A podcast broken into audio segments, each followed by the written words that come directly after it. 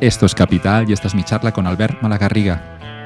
Emprender es una apuesta irracional que pone en riesgo la salud y el capital. A pesar de todo, unos pocos locos seguirán intentándolo.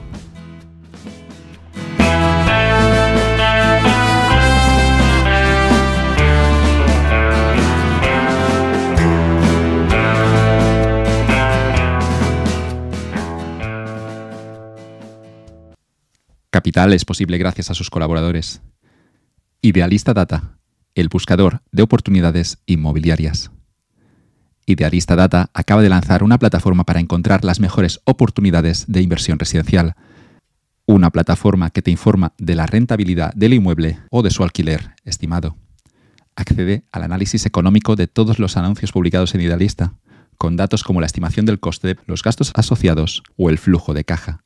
En el buscador encontrarás además información de la zona, como la demanda de alquiler y el perfil de sus habitantes. Puedes ver cómo funciona la plataforma con la muestra en abierto de La Rioja. Idealista Data pone a tu disposición toda la información ordenada y en tiempo real del sector inmobiliario para que tomes la mejor decisión con los mejores datos. Utiliza el código capital barra baja invest en el momento del registro para recibir un descuento del 40%.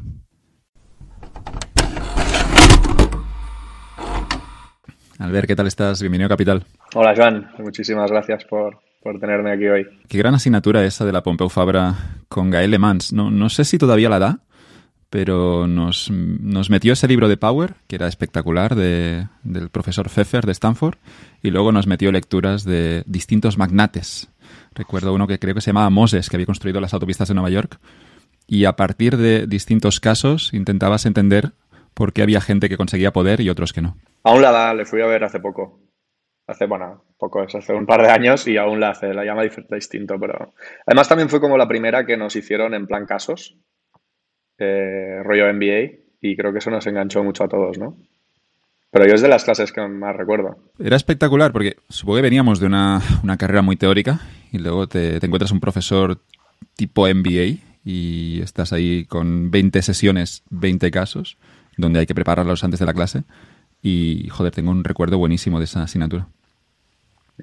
Creo que hay muchos conceptos de los casos de esa clase que yo todavía tengo muy presentes. Lo de, los, lo de cómo funcionan las redes, de grupos de conocimiento como muy concentrados que comparten todo el conocimiento y los puentes, o sea, las personas que pasan tiempo con dos grupos como muy polarizados y que por lo tanto siempre están trayendo información nueva a los dos grupos y así consiguen poder. Eh, eso, o sea, esto se me, se me quedó grabado como un concepto muy, muy potente, ¿no? Había esa idea que, que el poder también es información, claro, y, y, esa gente que sabía moverse, que hasta ese momento supongo que, yo no sé cómo fue en tu caso, Albert, pero yo la palabra networking supongo que empezó, la, la, la escuché por primera vez en esa clase. no significa que no hiciera networking, porque hacías amigos, pero te das cuenta de que si quieres jugar al menos el juego corporativo, pero ya no en corporación, sino en cualquier ámbito del mercado, era importante cuidar tus, todas tus relaciones. Y es que creo que incluso la primera vez que tuve la impresión de ponerlo en práctica fue en esos meses de esa clase. Porque yo justo en esos meses empezaba a trabajar en Price y, y, uno de los casos lo hice un poco de lo que, de, cómo me relacionaba con la gente ahí. Eh, y con el socio y con no sé qué y ponía como en práctica todo lo que todos los tips que daba de ofrécete a hacer más trabajo y ofrécete a, conectar con tu, con tu red personal, historias de estas. Y 12 años después eres socio de Price y por eso estamos aquí. La historia fue un poco distinta, creo. como más, todos los casos eran como de los 80.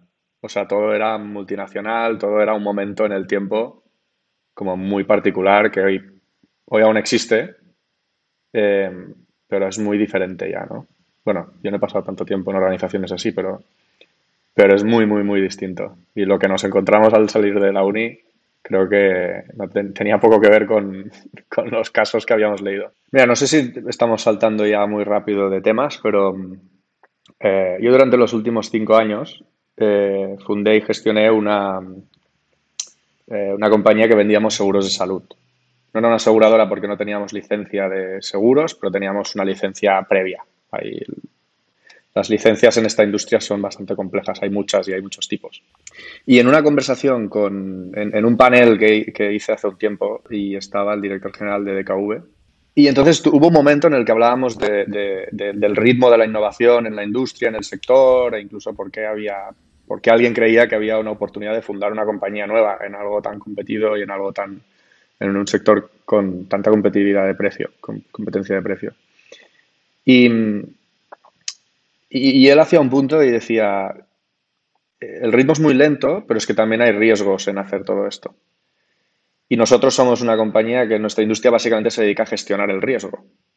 Lo que pasa es que yo me refería a otra cosa en esa conversación cuando hablábamos de la velocidad eh, de la gestión del desarrollo de, de, tecnología. Yo me refería más a la incertidumbre y él se refería más al riesgo. Y creo que la diferencia entre, las dos, entre estos dos conceptos hay que, matizarlo bastante. Yo definiría el riesgo como los known knowns. O sea, o sea, aspectos que conocemos cuyos resultados hemos visto antes. Con lo cual mm, pueden variar, pero seguramente tenemos un histórico y podemos ver por dónde van a ir a caer. Y esos serían los known knowns. Eso es lo que yo definiría como riesgo. Pero en cambio la incertidumbre la definiría más como los known unknowns. Yo sé que hay unas cuantas cosas que no tengo ni idea de dónde van a caer. Y si caen muy lejos de mi expectativa, me puede matar. Pero si caen demasiado, bueno, muy cerca, puede que funcione muchísimo. Y por último tenemos la ignorancia absoluta, que son unknowns unknowns. O sea, no, tengo ni idea de, lo que no sé.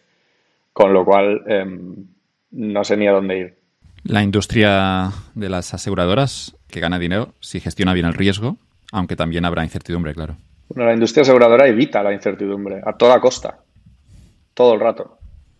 De hecho, mm, creo que uno de los motivos por los que no tenemos mejores servicios que nos presten las aseguradoras es porque ponen a gente experta en gestionar riesgo a gestionar incertidumbre. Y claro, no funciona. O sea, el comportamiento y las cosas que tienes que hacer para resolver situaciones de riesgo y situaciones de incertidumbre son muy distintas.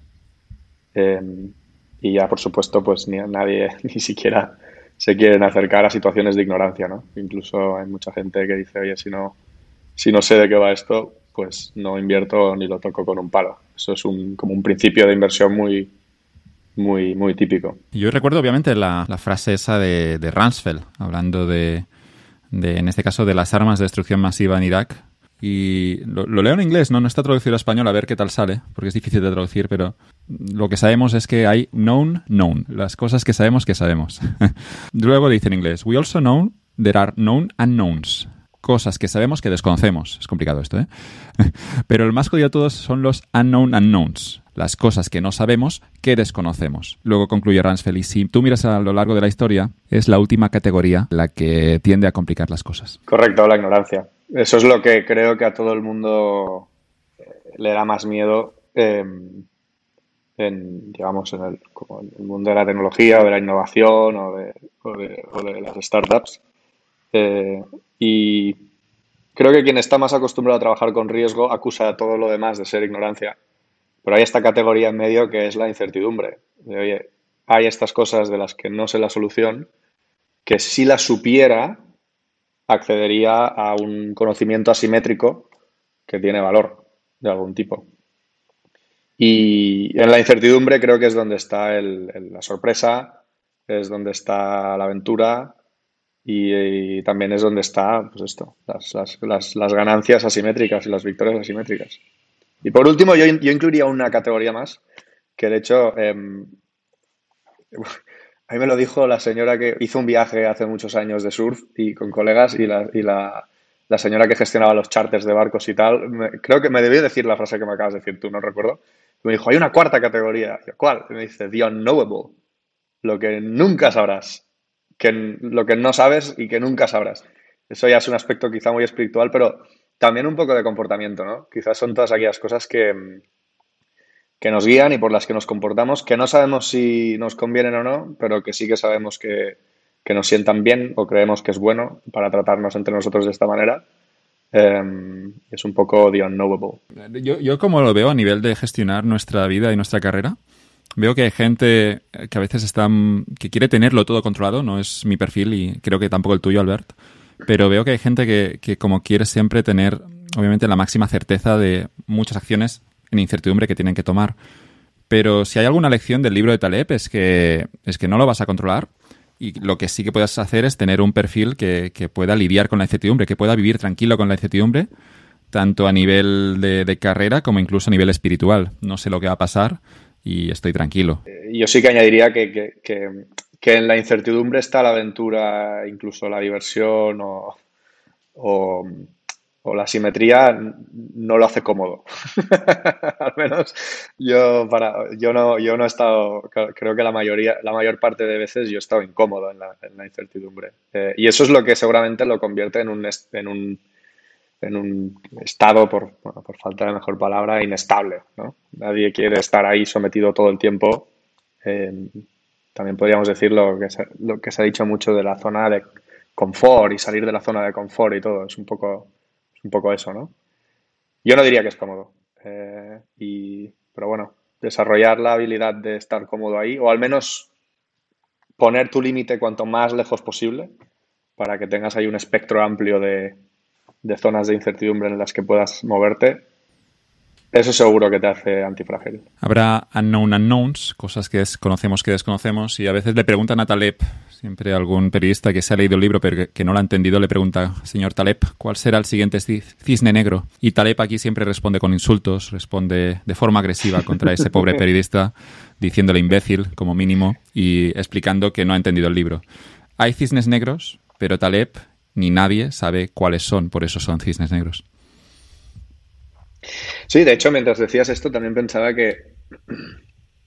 O sea, a mí la ignorancia creo que me ha hecho favores muchas veces. De hecho, en muchas ocasiones, eh, hablando sobre, sobre, sobre compañías o sobre emprendedores, hemos, em, con, con colegas he hablado de que es un activo que no sepa del sector, o es un activo que no conozca la industria, o es un activo que sea ignorante. Hay, hay, compañías incluso que basan sus principios de, de, operar y de, trabajar en producto, de construir software, en la ignorancia. En no queremos gente que ya sepa cómo van las cosas porque vienen con supuestos, vienen con, con ideas preconcebidas que puede que no sean útiles. En la mayor, en la mayor parte de veces lo van a ser pero es que buscamos aquella en la que no lo es, porque aquella en la que no lo es es donde se rompen las cosas eh, y de vez en cuando se rompen para bien y de vez en cuando sirven para algo. De modo que incluso en la ignorancia, eh, ignorance is bliss, ¿no? En ocasiones. Y la ignorancia, yo recuerdo mis 18 años, pero seguramente todavía hoy, ¿no? Te hace ir a sitios y hacer cosas que si lo, si lo hubieras pensado, si supieras cómo se gestionaba eso, no, no lo hubieras hecho pero no fue en sí un error, porque a veces es lo que lo que, lo que desata un poco el siguiente movimiento, lo que te permite a veces subir de nivel, pero siempre en esa ignorancia, ese optimismo eh, exagerado que puedes tener a los 18 años. Esta, esta, esta semana o la semana pasada, em, escuchas, eh, creo que te lo dije la última vez que nos vimos, el podcast de, em, de Acquired, de estos dos americanos que ahora ya se han hecho muy populares pues creo que entrevistaron hace una semana y pico al, CEO de Nvidia, uh, Jensen Huang. Y hay un clip, no sé si lo has visto, pero le preguntan si lo volvería a hacer. Y dice que no. Dice que no. O sea, hoy en día es uno de los CEOs más, más exitosos, más famosos, está surfeando la ola eh, de, AI eh, justo cuando parece que empiece eh, en la posición más cómoda y más provechosa y dice que no lo volvería a hacer, aunque el resultado fuera este, porque, porque lo que cuesta llegar hasta aquí, el toll que te, que te, que te toma psicológico y demás, no vale la pena. O sea, esa es, su respuesta, ¿no? Hay, hay, hay, otro, hay otro clip de, que he visto estos días de Elon Musk que habla sobre, sobre ser un CEO y me gusta mucho cómo lo presenta él, porque dices, sí, hay algún momento de felicidad o hay algún momento que es divertido. Pero la mayor parte de veces es un trabajo de mierda. Es un trabajo muy malo. Porque tú creas una compañía y una organización que filtre todos los problemas. Y por tanto también las tareas seguramente más entretenidas y más como rewarding, ¿no? Y lo creas para que sea a largo plazo, porque, oye, si estás trabajando en este sector, probablemente estés trabajando en un problema que grande y que va a tardar bastantes años, seguramente. De modo que lo que llega a las capas de arriba son los problemas de mierda. son los problemas más difíciles, son los problemas más, más, más estresantes y más horribles eh, y más duros con los que tienes que cargar, ¿no? Em, y, me gusta mucho cómo lo, cómo lo explica él. De hecho, incluso también me hizo pensar mucho en, este tipo de experiencias, qué tipo de personas crean, ¿no? Porque muchos de estos personajes suelen ser o extravagantes o, egocéntricos, pero seguro que muy extremistas, ¿no? O sea, viven, viven en extremos. Em, y no sé cuánto es huevo y cuánto es gallina, pero, pero vaya, yo tengo la impresión de que una buena parte es la experiencia que les forma hacia eso. Pero que el CEO de Nvidia dijera que no, incluso teniendo éxito, alguien que le ha ido bien, dijera que no lo volvería a hacer, eh, generó obviamente un debate. Sí, yo creo que ahora se habla un poquito más de esto, eh, pero recuerdo que cuando nosotros cuando nos graduamos, eh, un poco el, el, mensaje alrededor de el mensaje alrededor de emprender era montar algo, ser tu propio jefe, autonomía, impacto, eh, ownership, ¿no? Todas estas palabras es de lo que, es de lo que se hablaba entonces. Em, y, el peaje, eh, no se hablaba del peaje. Probablemente porque poca gente, menos gente lo había, lo había pasado en todo, o quizá conocíamos a menos gente que lo había pasado, o no teníamos, bueno, ya teníamos Twitter, ya teníamos de todo, pero quizá no estaba tan extendido como para que pudiéramos recibir de todas estas personas estas lecciones, ¿no? Recuerdo un artículo también cuando estaba justo ese último año de, universidad en la revista americana INC, y recuerdo el título, que era The Psychological Price of Entrepreneurship, el precio psicológico de emprender, todo a, todos los niveles de la vida, lo, duro que era emprender y el coste físico y mental que, tenía en, aquellos que deciden hacerlo. Mira, yo creo que a partir del año uno y medio, dos, tres, eh, empiezas a ver y la gente se, engorda, tienen peor cara, pierden el pelo. Seguramente intentan sonreír y, siguen positivos en alguna parte, pero hay otra parte en su cabeza que, bueno, es que sencillamente estás en la carrera. Es que estás en la. Pues hay gente que lo compara con un maratón porque es muy largo o, lo que sea, ¿no? Pero vas dejando cosas eh, a un lado y, todo se convierte en un solo problema. Eh, y eso, pues por supuesto que es un peaje. Es un peaje. Es un peaje muy grande. ¿Qué, otras, o sea, otros trabajos no tienen y, y qué otras profesiones tienen en su versión, seguramente? Pero, pero sí, sí, todo el mundo que esté, que esté haciendo esto está pagando este peaje de un modo u otro, seguro. Y si no, si no es que no me lo creo. O sea, cuando, cuando, cuando, cuando, cuando hablamos con, con emprendedores, eh, amigos o, que acabamos de conocer, creo que hay dos opciones. O todavía están en la fase de luna de miel de, llevamos, pues, yo lo pongo en dos años. Para mí, en, dos años pasa algo mágico. Que quizás se nota o no se nota, pero yo creo que está ahí la fecha un poco. O quizás están en la fase previa, donde todavía vives de la adrenalina de la oportunidad, incluso algo de éxito en cuanto a, en cuanto a a lo que se llaman lagging indicators, ¿no? Que es, cuando has hecho la ronda, digamos, ya es, ya es un lagging indicator, toda la señal ya, ya, ya ha pasado. Em, o em, mienten. O sea, o, están siendo naif o mienten. Para mí solo hay esas dos opciones. Eh, y mienten significa que, que en realidad eh, o no te están diciendo la verdad o no están, eh, no están en algo tan, tan que valga tanto la pena. O sea, haciendo un, resolviendo un problema tan asimétrico que valga la pena eh, para, pues, para venture returns y, para todo este tipo de cosas. hablo. por supuesto, hay, hay muchas maneras de emprender y hay muchas maneras de montar negocios y no, no, no, no, hablo, de, no hablo de todas. No había pensado que la vida de un CEO podía ser aburrida y contarías que las que nadie quiere. Porque claro, lo que se nos vende es el glamour, es la estrategia, es tomar las grandes decisiones. Pero ahora lo decías y justo pensaba que también otro empresario me contaba el otro día que cuando suena su teléfono es porque alguien quiere resolver algo que no ha podido resolver nadie más dentro de la compañía y que cuando sonaba su teléfono siempre eran marrones y que nunca era nada bueno. 100%. De hecho, em, mi, mi, bueno, mi ahora ex socio Miguel Ángel, eh, Antón, que somos, muy, muy amigos, él siempre decía una frase que a mí me gustaba mucho. Me decía, con, con tal persona duermo tranquilo, con tal persona no duermo tranquilo, con tal persona duermo tranquilo. O sea, como que la manera de evaluar em, si el equipo estaba como bien configurado, compensado, si todo el mundo tenía los recursos que necesitaba, aptitudes, etcétera, era en función de cómo de tranquilo dormía él. Es muy, es muy básico, bueno, y nosotros, ¿eh? él, o sea, él y los dos, ¿eh? luego obviamente o sea, el día de hoy era un poquito más sofisticado, pero pero era una manera, era una manera muy de, de, 11 de la noche, de, discusión de 11 de la noche, de cómo van las cosas, ¿no? Em, y, refleja muy bien lo que dices, o sea, cuando, cuando, cuando como, otra señal era si pasabas mucho tiempo con alguien. Claro, si, si, si estabas dedicando mucho tiempo a una relación y un vínculo, era que o las cosas estaban mejorando o que estaban empeorando, ¿no? Pero, pero que, que había, había que prestar atención ahí. Y la otra cosa que dice el vídeo de Elon Musk también, que es que lo acabo de recordar, es que, que ya no puedes hacer cosas que te gusten. Tienes que hacer las cosas que son necesarias, o sea, que, que la compañía necesita, no las que te gustan.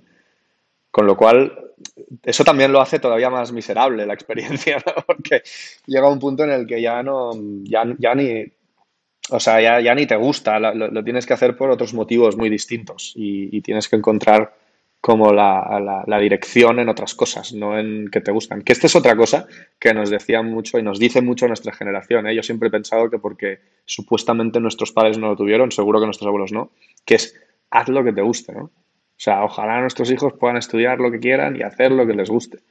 Y vamos y elegimos emprender, montar compañías y para hacer lo que no nos gusta, para que lo hagan otros.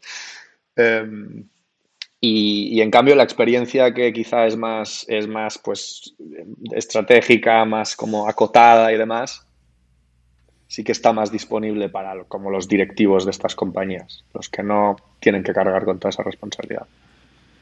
Deberíamos haber sospechado en el momento en el que la gente que ha fundado empresas de éxito a los poquitos añitos siempre toma un rol secundario ya como advisor o como presidente de la compañía. Esto era una, alarma que no nadie le prestó atención, pero esto era, es indicativo. Sí, eso era, eso era señal y no era ruido. Y esa no la pillamos.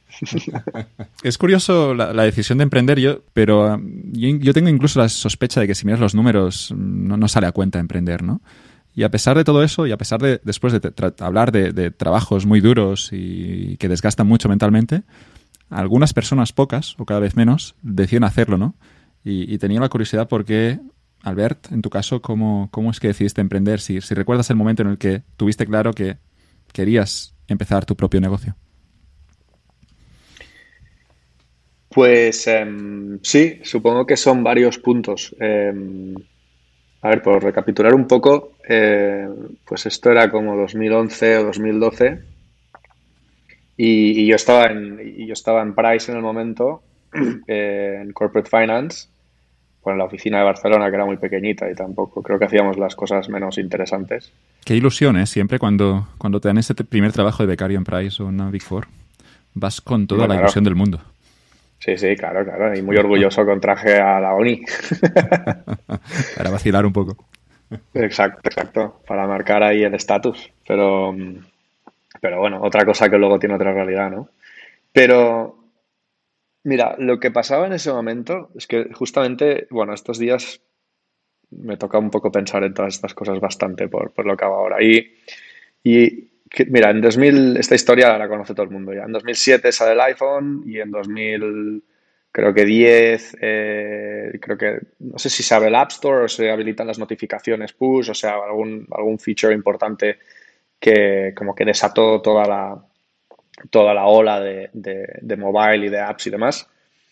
Y entramos en una era que ha durado unos 15 años. Yo creo que incluso le pondría, le pondría una fecha final a, ahora, hace un añito y pico, donde pasamos de tener pues un par de billón de personas en Internet a, a cinco. Y eso no es tanto que hubiera una nueva ola de tecnología, sino que lo que pasó más, más importante es que hubo muchas más personas dedicando su atención a, poniendo su atención en Internet y no poniéndola en otros lugares. Y eso nos trae otra ola de, otra ola de compañías y otra ola de innovación después, de, después del dot-com bubble y, bueno, y, de 2005, 2010 y tal, de muchos otros negocios que se deberían digitalizar. Eh, pues bancas, seguros, salud, cosas que sencillamente por, el, por los equipos que usábamos antes eran más difíciles de imaginar. Claro, yo estaba sentado en una oficina gris, eh, en un cubículo, y leyendo, leyendo noticias de que, de, que, todo esto estaba ocurriendo. Entonces, eso es un poco el contexto. Eh, también era un momento que yo creo que ahora es un poco, va siendo distinto, donde un recién graduado se podía plantear tener un impacto en construir estos negocios, porque muchos eran bastante simples. Eh, y si no eran simples, como que los podías aprender bastante más rápido. Pero sobre todo, eh, los costes de ingeniería habían bajado un montón, o sea, del cloud computing wave y todo esto ya había, ya había pasado pues 5 o 7 años, ¿no? Entonces, montar una compañía era tecnológica era barato. Con lo cual, vivimos una era como de democratización de hacer estas cosas que yo es una de las cosas que hoy creo que hay que cuestionar. ¿Sigue siendo así ya o no? O sea, es tan fácil. Puede, vale tanto la pena que una persona muy joven y sin experiencia eh, entre en esto o estamos ya hoy en una era donde, pues si hablamos de, de cripto, de VR, de AI, de quantum computing, de todas estas tecnologías, ya, ya no son accesibles a alguien que no ha tenido una experiencia y un conocimiento previo. Bueno, no lo sé, es una pregunta que me hago hoy, pero pero en ese momento, sin duda, sí. O sea, sin duda la respuesta era, era sí. Y, creo que lo otro era un poco lo que hablábamos ahora, que era un poco la, búsqueda de esta simetría. Y eso sin duda hoy aún lo, aún lo tengo. ¿eh? O sea, creo que eh, el trabajo y, la vida en general es más emocionante cuando, cuando estás en busca de esta, de esta simetría de, retornos donde el, donde el caso más malo valga la pena por el, por el posible caso más bueno. Y, y, no sé, en mi opinión, yo nunca, yo nunca tuve la impresión que en, una, que en una organización grande y establecida eso fuera, eso fuera posible. Y creo que son un poco estas tres cosas las que me motivaron. Y, y, sinceramente, por último, es todo lo que hemos dicho de lo bueno de emprender no, es, no era mentira. Sencillamente nadie nos hablaba de lo malo. Pero lo bueno de emprender no es mentira. O sea, todo, lo, bueno de, lo bueno de, embarcarse uno en, estas historias es, totalmente cierto. Y, la, y eh, lo que pasa es que eso lo, recibes primero. Lo malo viene mucho después, ¿no? No es, no es al revés. Por eso también engancha a todo el mundo. Pero, pero, no, pero no es malo. Y luego está el perfil de cada uno, ¿no? Yo sí que veo que hay gente que puede encajar en esas grandes corporaciones y, hará un buen trabajo. Y hay otros perfiles que a veces se esfuerzan en, trabajar allí y no es su sitio. Y me acuerdo de ese libro que mencionábamos al principio de Power de, Jeffrey Pfeffer, que, que, una frase demoledora que no consigo olvidar, que es que la mayoría de gente que no tiene éxito en su carrera profesional no es por falta de esfuerzo y que no le meta las horas, es porque no está compitiendo en el sitio correcto. Y, creo que tiene toda la razón del mundo. Claro, el punto es que el sitio correcto mm, empieza a ser...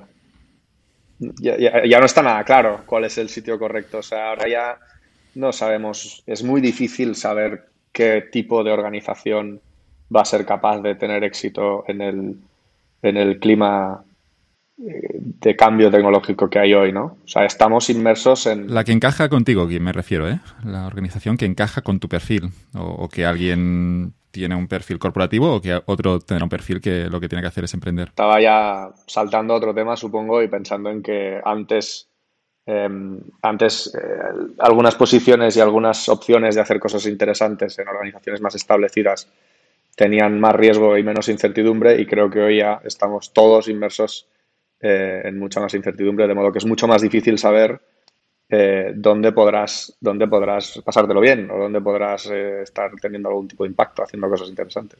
Y, que no es riesgo esto, es incertidumbre total. En tu caso, Albert, lo, lo que decides es no, no seguir en Price, por eso la broma que decía que, que ahora ya eras socio, ¿no? ¿Te, verías de socio esto, esto que te he dicho? Sí, ¿no? Habrías hecho un buen trabajo, habrías vendido seguro. ¿Tienes skills para hacerlo? No, yo creo que, yo creo que a, mí, a mí no se me dan nada bien esas las organizaciones grandes. creo que lo he probado en un par de ocasiones, pero hay, hay unas cuantas cosas que no, que no se me dan bien. ¿La disciplina? Creo que... No, mira, bueno, yo, yo en, los últimos años de Elma, em, como te decía antes, yo creo que, yo creo que en los dos, al cabo de dos años, em, hay un momento mágico en el que la, la energía interna que te ha llevado estos dos años la tienes que sustituir por otra energía. Y creo que la energía que en algún momento empiezas a necesitar es, es la disciplina, es como el, orden, la rutina, empiezas a necesitar eso porque la carrera es larga, pues, de nuevo la metáfora del, de, la, de, la, maratón, ¿no? Y, vaya, bueno, yo, yo, he tirado de disciplina durante mucho tiempo, quizá no soy la persona más, más disciplinada, eh, pero bueno, me he visto, me he visto disciplinado. Em, no, pero creo que es más un poco... Eso de la disciplina, como yo lo he vivido, es que puedo ser muy disciplinado cuando, cuando estoy en algo que me creo, pero luego será la persona menos disciplinada cuando no me creo el proyecto. Y veo que hay gente que sí que se consigue disciplinar cuando a veces está en un sitio en el que no cree. Bueno, porque debe haber otros, debe haber otros valores, debe haber otras cosas ahí por las que por las que tiran, no tanto por creer o no creer en el, en el proyecto, ¿no? Reciben otras cosas. Quizá es quizás el estatus, quizás el confort, quizás eh, quizás comer, quizás pagar el alquiler a veces solo y eso por sí solo ya o, es, o, encapsular o encapsular tu vida laboral en, en, pues ocho horas o lo que sea que le que le, que le dedicas. O quizás es la o quizás la oportunidad que tienen ahora adelante y que antes no han tenido y que es su oportunidad y la tienen que perseguir y no es tan importante el proyecto, sino que es la oportunidad que tienen y la quieren perseguir. Eso es súper... Eh, Lo respeto. Quizás será mi realidad también dentro de un tiempo. y que hay ese contexto, fíjate el debate que tenemos, sé que es complejo alcanzar ninguna conclusión, pero es en ese contexto de incertidumbre a veces lo que lo que parece oportunidad a veces no lo es y sitios en los que parece que no hay oportunidades puede ser que si insistes un poquito y que si sigues ahí trabajando con disciplina puede que aparezca luego la oportunidad. Y lo que quiero decir es que, es que es cierto que a veces hay entornos en los que crees que allí van a ocurrir cosas y no ocurre nada y entornos donde a veces a pesar de no estar motivado puede merecer la pena hacer ese esfuerzo porque quizá dentro de seis meses aparecen oportunidades bonitas. Bueno, 100%.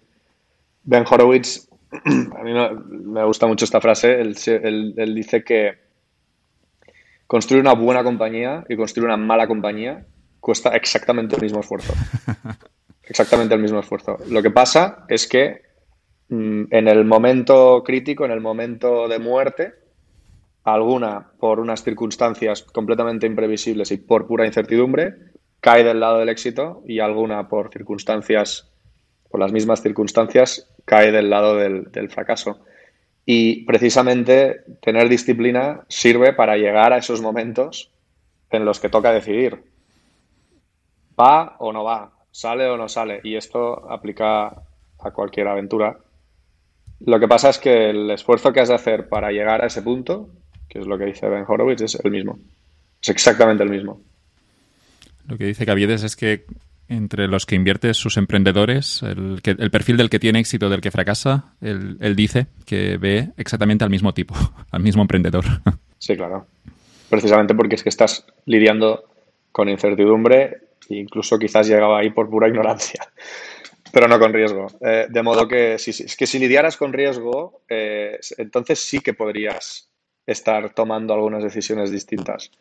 Pero cuando estás lidiando con incertidumbre, lo único que puedes estar haciendo es construir certidumbre, escoger todos aquellos aspectos que crees que son críticos y convertirlos en, y, entenderlos mejor para construir. Entonces, por el camino, lo tienes que hacer con disciplina porque por el camino te irás encontrando con situaciones, con clímax que definen el, el, éxito o el fracaso de la compañía. Y tardas años, de modo que la ilusión y, y todas aquellas cosas que quizá te importan al principio eh, se van consumiendo y ya mueren y tienes que dar paso a, a otras, a otras, um, otras fuentes de, energía. No, he leído los libros de, de Horowitz, ¿también? ¿Lo recomiendas? Bueno, yo creo que Hard Things About Hard Things es infinito, este libro. Lo puedes leer una, una y otra vez en circunstancias distintas y siempre lecciones. Y, no sé si tiene tres o dos. Yo leí también el de What You Do is Who You Are, sobre cultura organizacional, ya no solo como de compañías. Eh, y ese quizá es menos eh, memorable, pero, pero, pero, muy bueno también. Eh, deberíamos. Las culturas son lo que hace la gente y no lo que dice la gente. Es un poco el gran, el gran mensaje y por qué eso importa. Empezamos por tu primera empresa, al ver ese negocio de las plazas de esos parkings en los hoteles.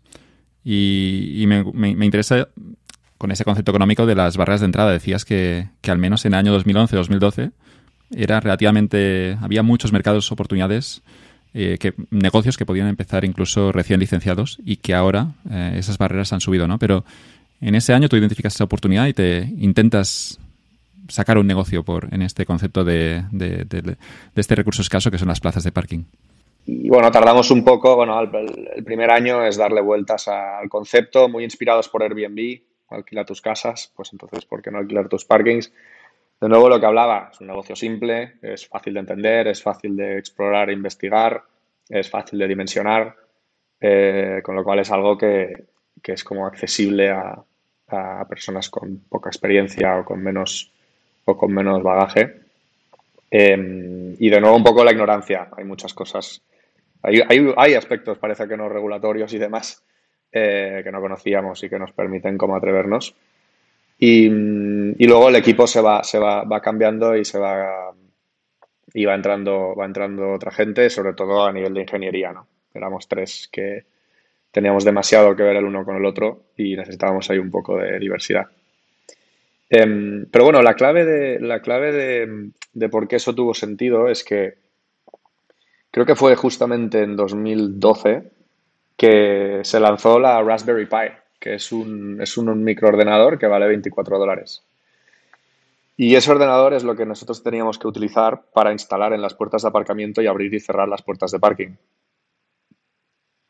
Y eso es lo que nos permitió básicamente lanzar una red de aparcamientos en toda, eh, a nivel nacional en muy poco tiempo cuando la alternativa antes era tener que abrir parkings.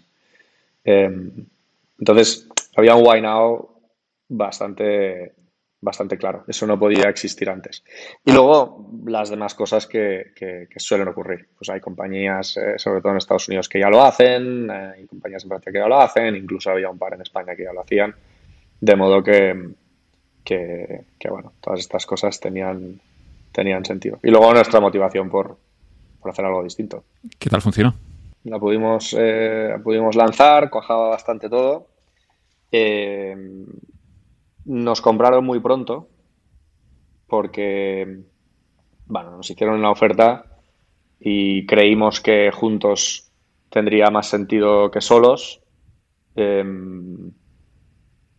y por el camino lo que ocurrió más a nivel de negocio es que nos equivocamos con el segmento. Nosotros hacíamos parking rotatorio, es decir, por horas, y mientras que el negocio de menor fricción, más fácil de construir, donde había una demanda más clara, estaba en la gente que venía a pasar unos días a las ciudades. En España, pues mucho turista francés, pero incluso de la zona alrededor de Barcelona eh, y demás. Eso además era mucho más escalable y demás. Y para el momento en el que ya eh, pensábamos en, ampliar nuestra oferta eso, bueno, habíamos invertido ya mucho en, lo otro, había un poquito de desgaste. Em, y, yo personalmente también empecé a desarrollar un interés por, hacer software, porque todos estos cambios implican pues eh, pivots y los pivots implican invertir en cosas distintas y, demás eh, y yo desarrollé mucho interés por eso. De modo que, eh, para mí ese fue un, buen momento para, para, cambiar. Habíamos, habíamos construido algo, habíamos entregado algo y ya estaba, ya estaba en marcha. De modo que para mí ya no había tanta simetría eh, en ese momento a nivel de, incentivos y de lo que podía, de lo que podíamos conseguir ahí. Y había un equipo que, lo podía hacer. Me interesa mucho la decisión de vender.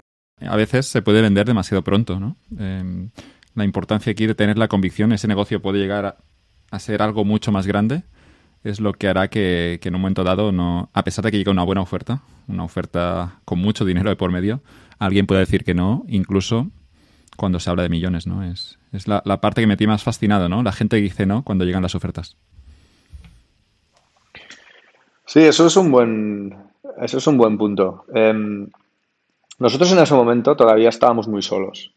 Lo que quiero decir con solos es que éramos un poco el equipo emprendedor y, la alternativa de tener que entrar en, las rondas y demás eh, y empezar a competir contra otro más que llegaba y em, o, unirnos a alguien que ya podía aportar muchas cosas, entre ellas clientes, red, o sea, una serie de activos que servían para la compañía.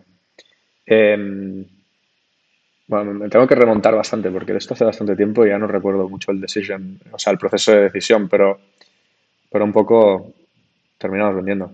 Eso fue, fue el consenso, supongo empiezas una, una, segunda, una segunda empresa. Bueno, de hecho, luego me fui a, me fui a, me fui a Berlín eh, con Rocket Internet. En ese momento recuerdo que Rocket Internet lo, llamaban el Goldman Sachs de Internet. Porque era un poco, bueno, yo no, no, conozco Goldman Sachs, pero supongo que se le decía así por, por, em, por como es, pura ejecución, es como una orientación muy fuerte de negocio. Y estuve un par de años en Berlín lanzando una compañía con ellos eh, que era alquiler de coches entre particulares. De modo que un poco la narrativa esta de Airbnb para X eh, era algo que se, decía mucho en, esos años. Uber for X, Airbnb for X, era como el elevator pitch de muchos conceptos que salían en aquel momento.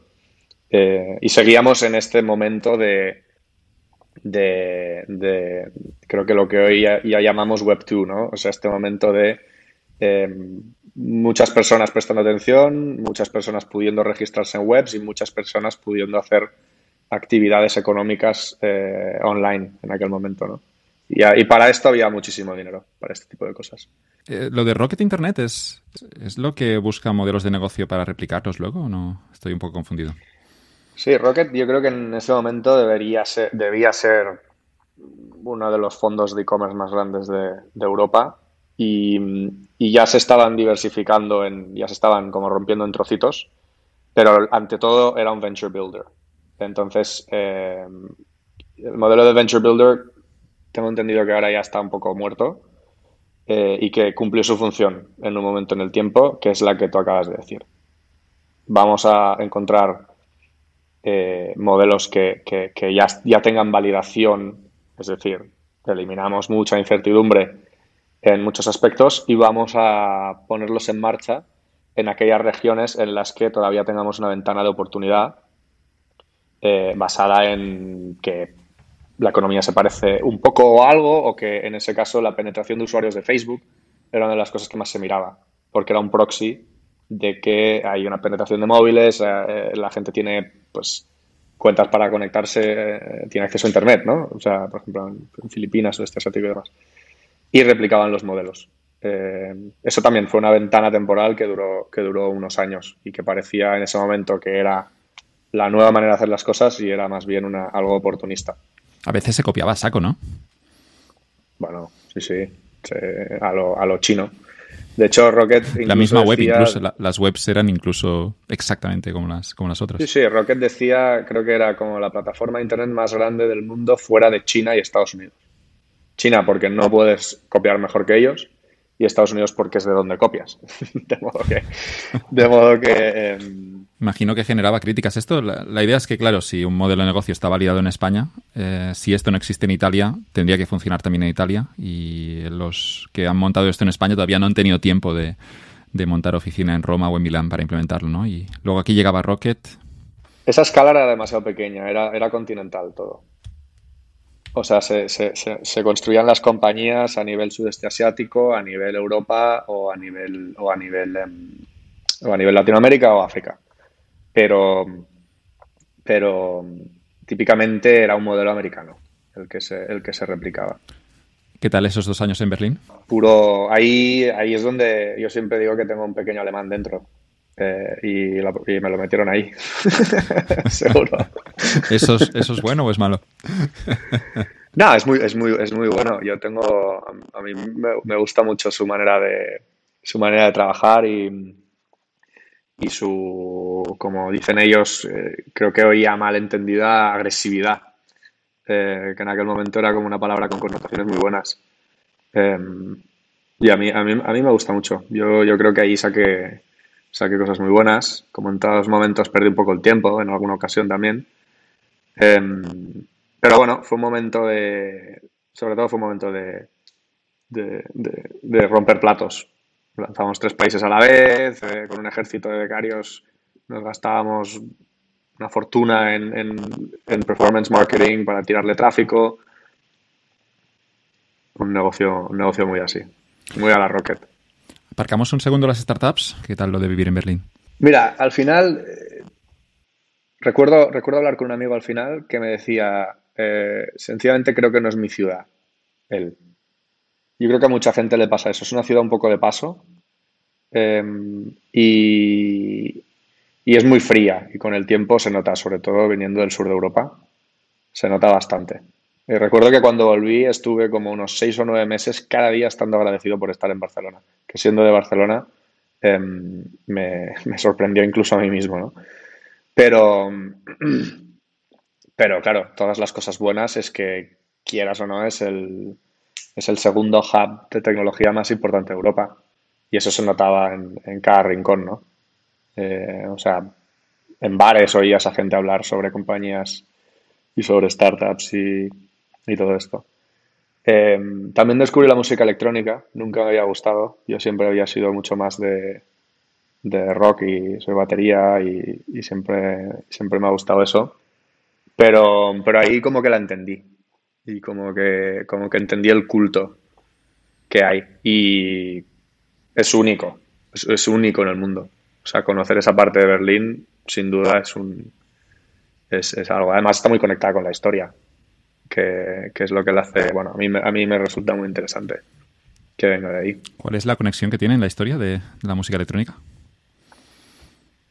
Bueno, que, cuando cayó el muro, toda la parte del este de Berlín eh, estaba vacía. Bueno, ya había estado vaciada.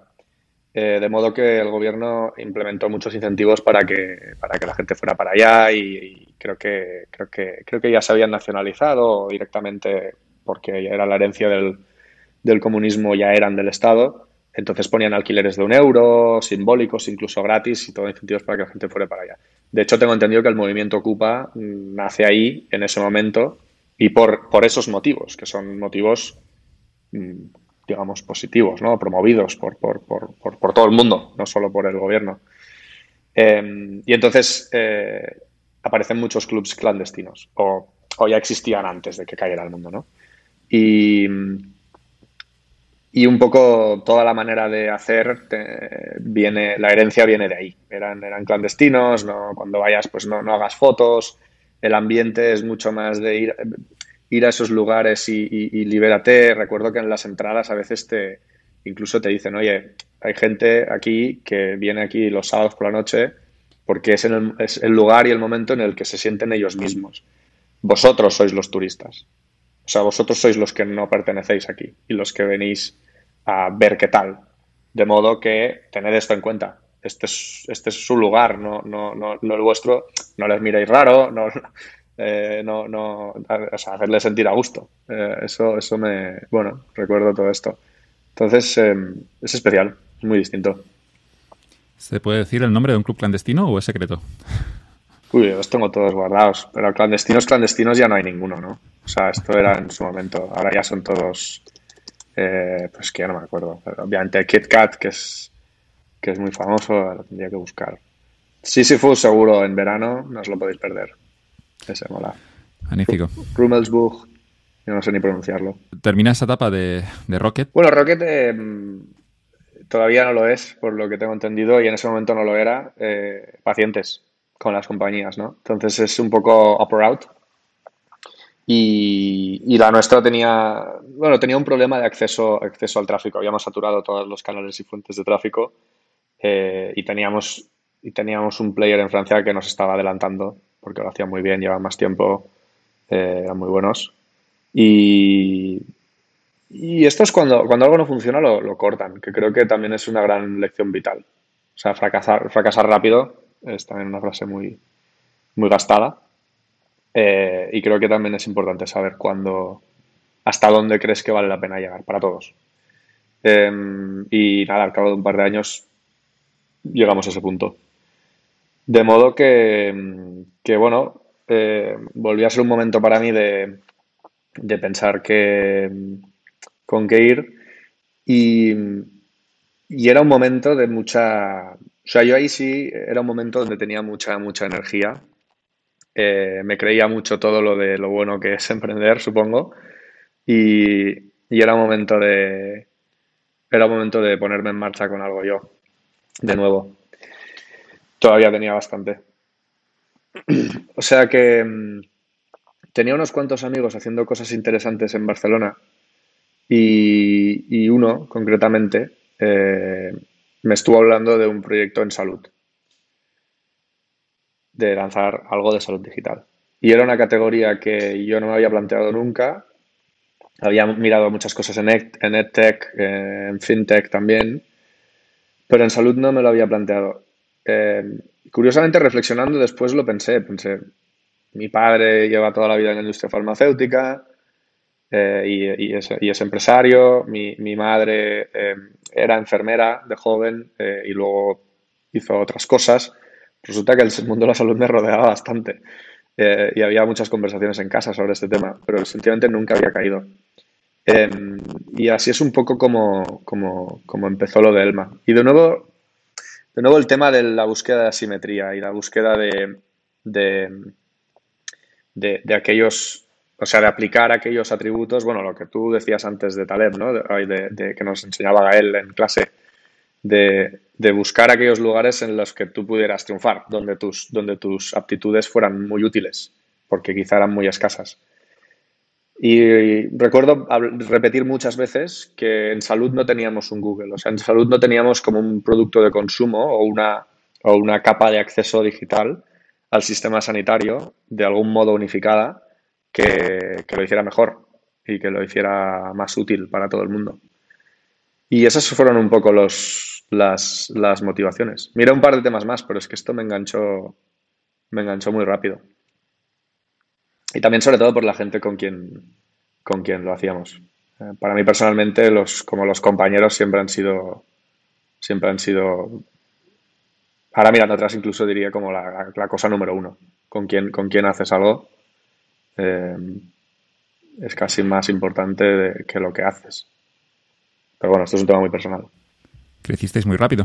Eh, o sea, a nivel de uso, ¿no? Lo que crecimos rápido es como la puesta en marcha. O sea, ahí a través de, digamos, el fondo con el que lo montamos, eh, Mantai, eh, conocí a Miguel Ángel, que, es, que, es, que fuimos, fuimos la, la pareja ahí. Y, y eso lo estructuramos muy rápido, que también esa, esa, esa velocidad y esa ejecución es, es, un poco el ambiente que había en Rocket y, eso es lo que es el, rollo alemán del que hablábamos hace un momento. O sea, a mí esa, esa energía em, siempre, siempre me ha enganchado.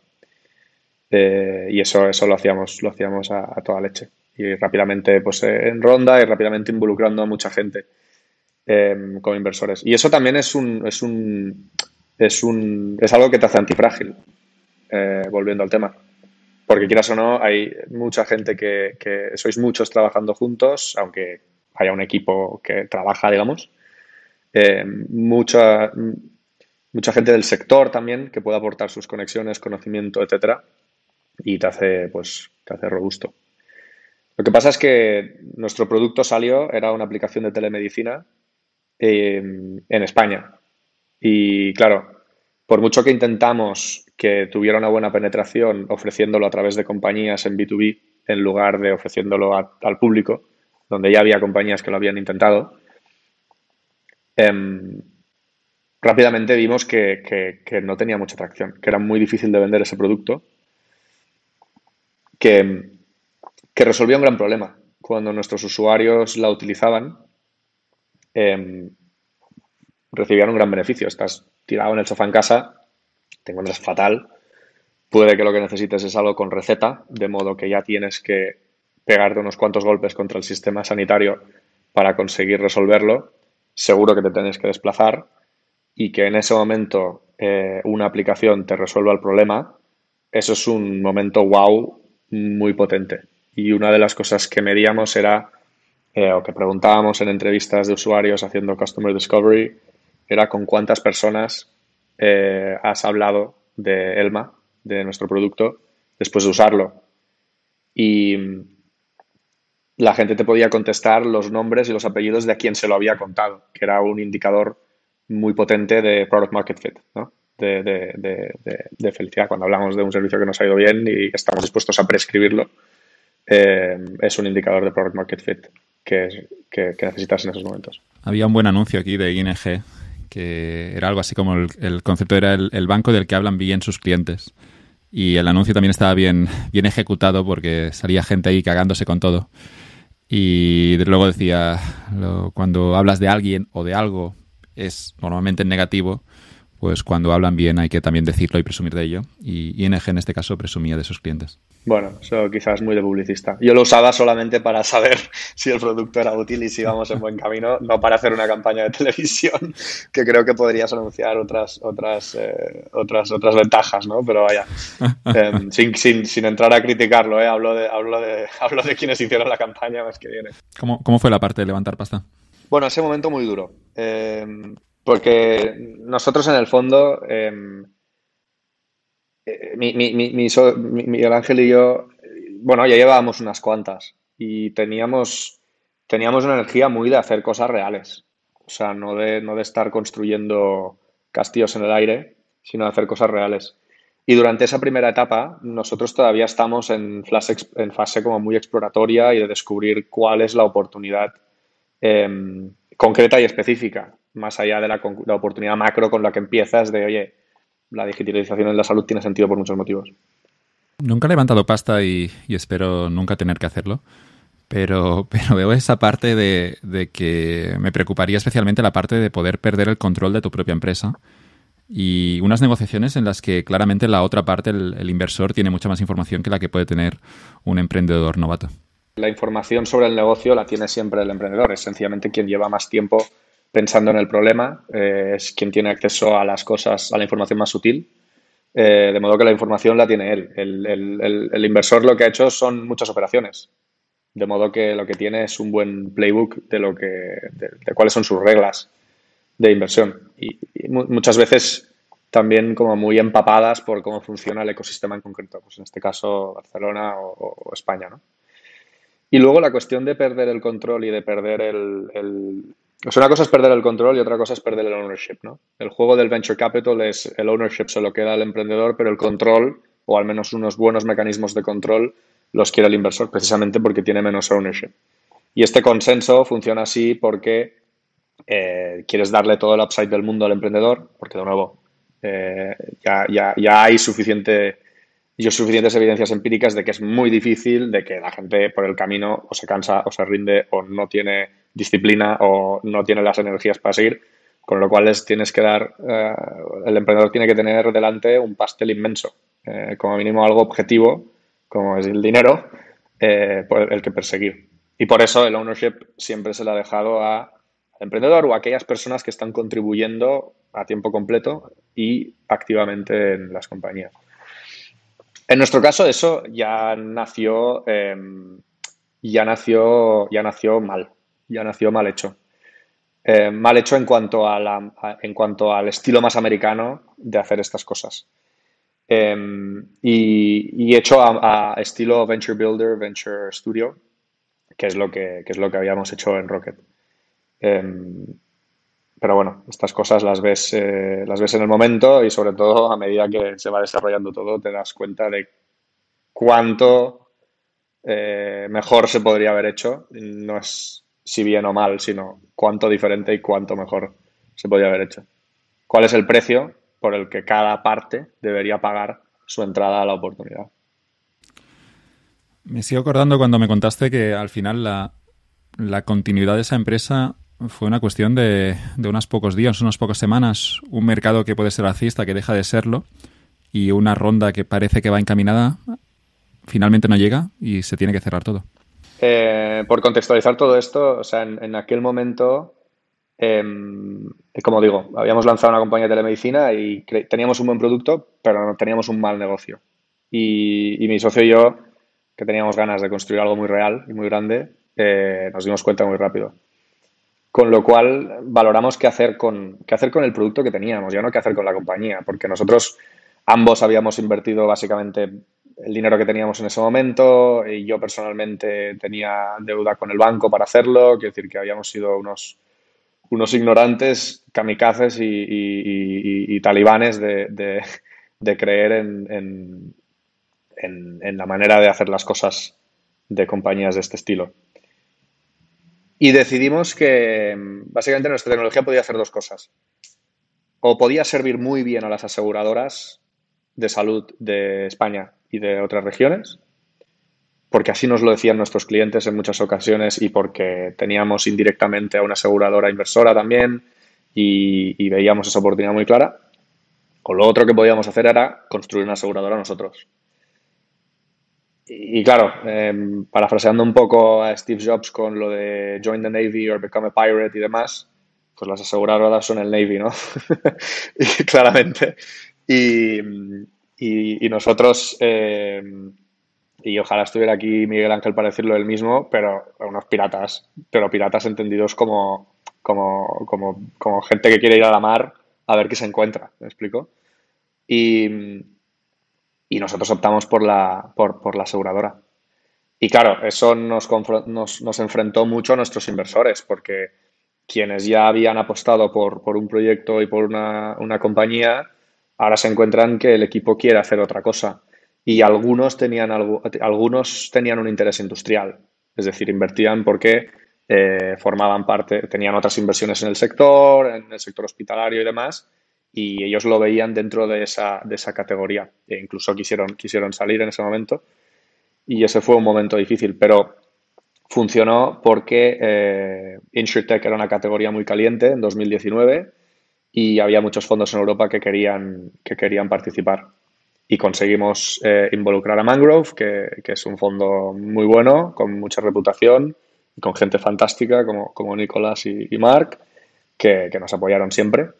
Eh, y, y, eso funcionó, o sea, eso salió bien. Conseguimos tracción, conseguimos vender, eh, asegurábamos a grandes compañías, asegurábamos a a Inditex, ay, a Inditex, a, Indra, disculpa, asegurábamos a Price, em, eh, a algunos empleados em, y a Paradigma, una, consultora de, Indra.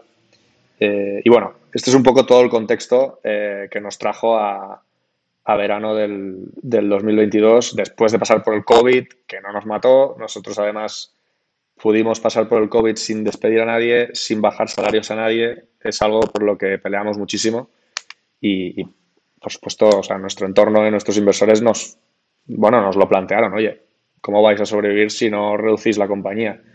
Eh, y nosotros luchamos mucho porque sabíamos que ese era nuestro momento, momento de crisis sanitaria en el mundo, una compañía de salud digital, pues es un momento de brillar, ¿no? No es un momento de hacerse pequeño.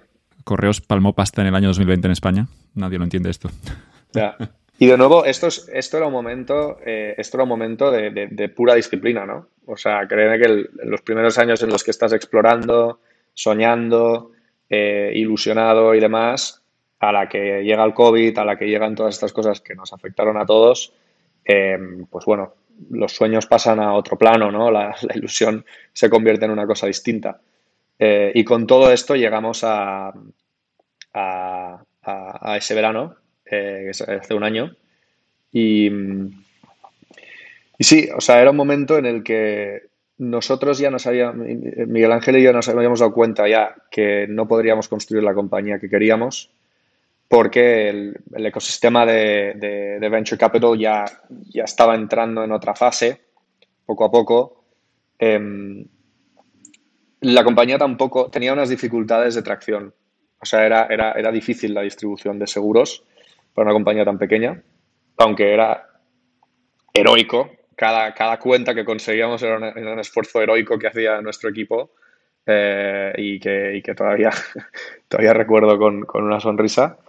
Em, pero, pero nos dimos cuenta de que o necesitábamos eh, alguien que nos ayudara con distribución o alguien que nos ayudara con conseguir una licencia propia eh, o em, no podríamos construir la compañía que queríamos. Y un año buscando eh, juntos con varias aseguradoras esto, encontramos una opción que tenía muchísimo sentido, que su equipo eh, de España, todos eh, les, les, gustó lo que hacíamos, nos entendíamos bien mutuamente y, entramos un poco en la fase negociadora hasta que creo que fue en mayo o en junio del 2022. Ya no sé si, ya no recuerdo si era la primera subida de tipos de la Fed o qué era.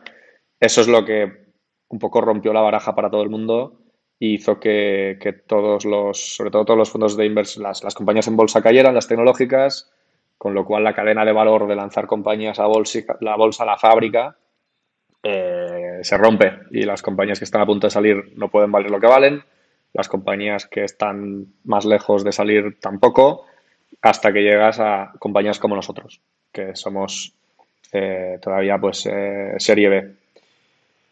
Y, y, nada, en ese momento ah, yo creo que a raíz de ese contexto también la compañía con quien íbamos a hacer la ronda era una aseguradora que iba a hacer una inversión de balance, que también es algo un poco más raro. Eh, también tenía sus conflictos internos y esa es una historia en la que fue del canto de Enduro y por desgracia cayó del lado, eh, cayó del lado que no era, que no queríamos. Y tampoco tuvimos la opción de, hacerla más pequeña. Nosotros hablamos mucho de, cómo, de cómo continuar con la viabilidad. O sea, las, startups tienen que sobrevivir. Esta es como su, única misión, es sobrevivir para que, para que puedas llegar a estos momentos y a estas oportunidades. Sobrevivir a veces es, oye, pues nos cargamos a, todo el equipo, eh, por mucho que duela, nos quedamos dos, nos quedamos sin salarios y, y a seguir. Pero eso nosotros creíamos que no era algo que pudiéramos hacer. Si hacíamos eso, mm, destruíamos todas las opciones de la compañía a continuar adelante. Con lo cual no estábamos arreglando el problema, estábamos introduciendo un montón de dolor para nada. Em, y así fue, o sea, y, no salió. ¿Cómo recuerdas esas semanas del cierre?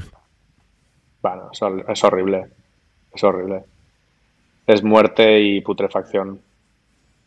O sea, todas las cosas buenas se, rompen en ese momento. También salen, o sea, también hay, hay gente que saca cosas muy buenas también. O sea, eh, ves cosas muy buenas de, las personas en ese momento. Pero en general em, se vuelve muy difícil porque, porque em, por, una, por un lado, una vez ya hay un final, como mínimo sabes cuál es el, eh, ya sabes cuál es la respuesta al final de la historia. Desaparece la incertidumbre. Y eso siempre es un alivio, pase lo que pase. Pero la parte más mala es que mm, todos los roles de todo el mundo en la organización se vuelven muy claros. Las responsabilidades y los, y los, y los derechos de todo el mundo eh, se, vuelven, se vuelven muy claros. Así como antes es bastante más complicado que todos entendamos nuestras funciones, eh, qué significa ser un fundador, qué significa ser un empleado, qué significa ser eh, consejero y administrador, incluso a nivel de leyes laborales, ante la seguridad social, a nivel de, pues, de impuestos, a todos estos niveles, todo eso está un poco más confundido, pero cuando tienes que cerrar una compañía, todo eso está clarísimo. Todo eso está muy, muy claro. Y por supuesto, pues eh, hay que poner orden y hay que, hay que, hay que darle a cada parte lo que le, lo que le toca eh, y, hay un debate. De modo que, que es eh, muerte, y, muerte y putrefacción lo que ocurre al final. Hablábamos de la gestión de los riesgos. En vuestro caso, entrasteis, teníais esa parte de la deuda personal también. Bueno, en mi caso personal, em, en mi caso personal sí es. Eh, bueno, pasan, pasan esos meses en los que sencillamente pues has de, has de ejecutar y has de, has de hacer que las cosas terminen y, ahí de nuevo pues, te levantas y lo haces y punto. Eh, no hay más.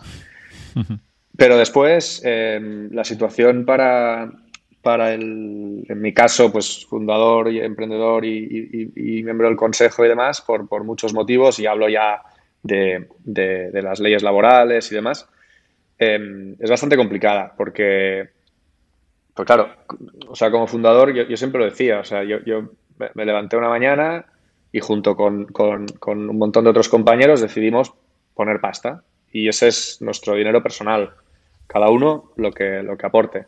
Eh, en mi caso, en mi caso fue un, esfuerzo inmenso, o sea, un, porcentaje maximísimo de, mi, de, mi, de, mi, dinero, que es muy poco. Eh, y incluso con deuda. Y, y en ese momento, y, luego por el camino, más gente se suma y más gente da dinero. Y por el camino puedes eh, contratar a gente y cuanto más dinero tienes, más talento tienen. Y cuanto más talento tienen, por el camino más aprenden, porque la gente con talento y lista sabe elegir muy bien dónde eh, pueden ser útiles, pero también dónde, dónde será nutritivo para ellos. Es decir, que todo el mundo se desarrolla sus carreras. Eh, prueba de ello es que, si no me equivoco, todo el mundo al cabo de un mes de cerrar, vamos, no sé, el 80%, el 90% tenía ya otras posiciones donde creo, sospecho que, incluso les pagaba más, de modo que, eso, eso fue fantástico y estoy muy contento por eso. Mm, pero claro, eh, como, emprendedor te quedas con cero, lo pierdes todo, pierdes, en mi caso incluso eh, debes dinero, eh, una cantidad que no tengo y que, bueno, que no tenía y que tenía que resolver cómo recuperar. Y luego, al final, em, has perdido, o sea, quieras o no, tú, eh, tú, eres el último responsable, tú eres el portero. Tú eres el portero. O sea, la gente te puede decir, oye, pues eh, no lo has perdido tú, ¿no? Son decisiones de muchas personas y tal. Pero si has estado cinco años em, como tomando la mayoría de esas decisiones es muy difícil no, que una parte de ti no, no se sienta como, como en gran medida responsable. De modo que con eso también cargas un poco. Eh, y luego también un tema más de motivación, ilusión, ¿no? Porque es, al fin y al cabo también hay una parte de sueño roto. Hay cosas en las que, oye, pues yo creía mucho en esto. No se ha cumplido. No debería dejar de creer, pero has de luchar un poco contra, contra la psicología ahí. Eh, y, claro, por el camino, pues como digo, eh, Em, creo que todo el equipo está mejor que antes. Eh, por el camino, la organización ha pagado seguridad social, ha pagado todos los impuestos y por el camino eh, ha llegado dinero, en nuestro caso a España, que era inversión de fuera, que no hubiera venido, a menos que nos hubiéramos levantado todos un día y hubiéramos puesto esto en marcha. Eh, pero al final de todo, tú, básicamente el emprendedor se queda al último de la cola, ¿no? Eh, en cuanto a, ningún tipo de, de nada. Em, bueno, es em, una lección muy interesante, como, como mínimo la definiremos así. Como mínimo la definiremos así. Y es la, es la realidad del 80% de las compañías. ¿eh? Claro, estos son, estos son los. Si miras el porcentaje, cuando empiezas, es hay que tener claro que el 80 en algún momento palman. Bueno, claro, en busca de esa simetría, como decía antes, ¿no? En busca de la simetría buscas toda, toda aquella cosa, aquel, supuesto que no se cumpla. Y dentro del supuesto que no se cumpla, que será la minoría, en, el 80% de ocasiones no te va a salir bien. Es decir, Estás buscando la anomalía eh, dentro del, pues, la industria, el sector en el que estés buscando. Con lo cual, sí, la simetría viene con, viene con todo el riesgo. Lo que, lo que ocurre es que, es que es que los que tienen pasta tienen más balas. Y eso sí que, eso sí que es una gran, una gran diferencia, ¿no? El hecho de, de poder probarlo más veces es una gran ventaja.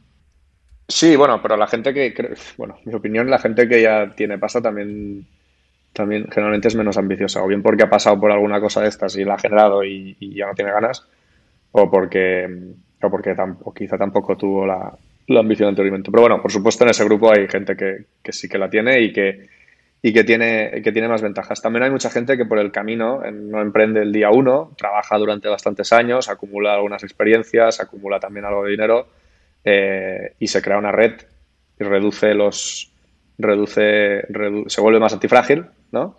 Y entonces lo puede hacer mejor. Em, pero bueno, tampoco...